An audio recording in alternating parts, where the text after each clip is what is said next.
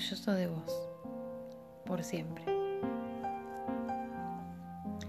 Érase una vez una linda parejita, Esteban 28 y María 26. Pareja de esas que uno supone que van a envejecer juntos. Ella estudiaba periodismo, pero le costaba muchísimo hablar en público. Se trababa y tartamudeaba tanto que antes de avergonzarse frente a todos prefería no hablar. Aunque afortunadamente esta situación había cambiado desde que estaba en pareja con Esteban, porque él le había ayudado a trabajar en su autoestima, creía en ella y debido a esto María se sentía más segura consigo misma. Esteban despilfarraba carisma y actitud y había logrado contagiarle algo de sus cualidades a María. Ella, por otro lado, era muy metódica, perseverante y organizada con su carrera y en su vida en general. Estos eran los puntos débiles de Esteban, que comenzaba muchísimas actividades con éxito, conociendo gente dispuesta a trabajar con él y ayudarlo, pero siempre terminaba abandonando lo que empezaba, porque no lograba mantener el entusiasmo y por ende las acciones continuas que se requieren para lograr llegar a cabo un emprendimiento. Estar con María le había enseñado lo que es poner todo de sí para lograr el objetivo. Ella, sin proponérselo, lo había conducido a un camino de autoconocimiento, el descubrir su verdadera pasión e ir por ella.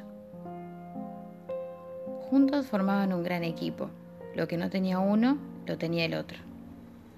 Siempre estaban alentándose mutuamente y respetando sus diferencias.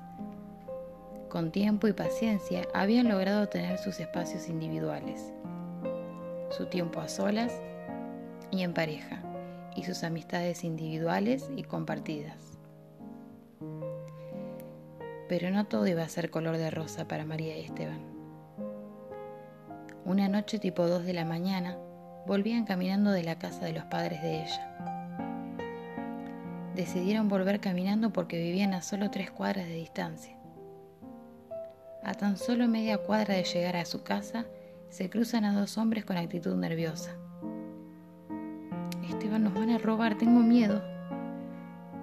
Esteban, tratando de disimular el miedo y parecer fuerte y bajo control, le dijo, vos tranquila, no pasa nada. No nos van a robar nada porque dejamos las billeteras y los celulares en casa. Pero eso es peor, no tenemos nada para darles. A mí no me van a sacar nada. Se acercan los dos tipos y apuntan con un arma en la cabeza de María. El tipo totalmente alterado y agresivo le dice, dame la guita, dame la guita a los celulares porque le doy un colchazo, dale, dale, dale, dale. No tenemos nada, te lo juro, te lo juro, te doy mi anillo. ¿Vos querés que yo la mate? No te hagas el pelotudo y dame la guita porque la mato. Tranquilo, amigo, tranquilo, yo te doy. Vamos para mi casa. Acá no tengo nada, te lo juro, baja el arma. A Esteban le temblaban los labios pálidos del miedo. Te, lo juro, no, no tenemos nada, no tenemos nada acá. Qué mala. No, no, no, no, pará, pará, pará, no, no, no.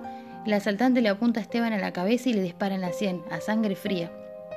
Luego ambos hombres salen corriendo. No, no, Esteban, no. Presa de un ataque de nervios. Esteban queda tendido en el piso con los ojos abiertos y la mirada perdida, mientras se le escapa la vida. Los vecinos se acercan corriendo y llaman a la ambulancia y a la policía. Ya pasó un mes desde la muerte de Esteban. María se había rendido. Había dejado de hablar completamente y casi no comía. Ya no quería seguir viviendo. El dolor era tan insoportable que cada segundo viviendo sin él era una tortura. Hasta respirar le dolía. El último recuerdo que tenía de Esteban era su mirada perdida, tirada en el piso, apretándole fuerte la mano. ¿Y el recuerdo anterior a ese? En la casa de su papá con Esteban, proponiendo un brindis por lo orgulloso que se sentía de la futura periodista. ¿Para qué me hiciste conocerlo, Dios? ¿Para qué mierda lo pusiste en mi camino? ¿Para que sintiera lo que era ser feliz por un ratito? ¿Para eso? Claro, ¿cómo se me ocurre que yo podía ser feliz? ¡Qué estúpida! Dejaste que me hiciera feliz para después arrancármelo, hijo de puta, no quiero vivir más. Mientras lloraba y gritaba consumiéndose de dolor. María se sostuvo gracias al fuerte apoyo de su familia y amigos, y había comenzado a hablar otra vez, aunque volvió a tartamudear como solía hacer antes de conocer a Esteban.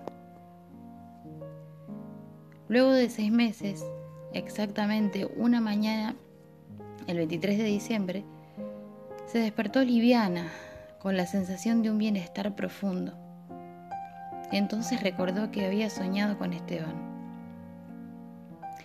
Y en ese sueño le decía que la amaba y que la extrañaba, pero que sufría por verla así, que todavía no era su momento de reencontrarse, y que solo podrían hacerlo cuando ella aprendiera a ser feliz sola, sin él le dijo que él también había aprendido la felicidad a su lado.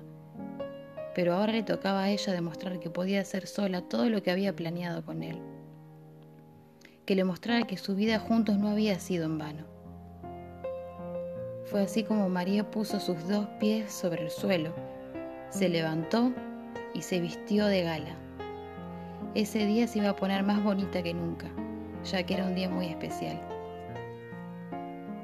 Ese 23 de diciembre iba a recibir su diploma como periodista recién graduada y sabía que no estaba sola. Sabía que él iba a estar allí con ella y se juró que pasara lo que pasara, ella iba a seguir adelante. Fue orgullosa recibir su diploma y desde el escenario veía a su familia y amigos, aunque sabía que en una de esas sillas, aunque no lo pudiera ver, estaba Esteban.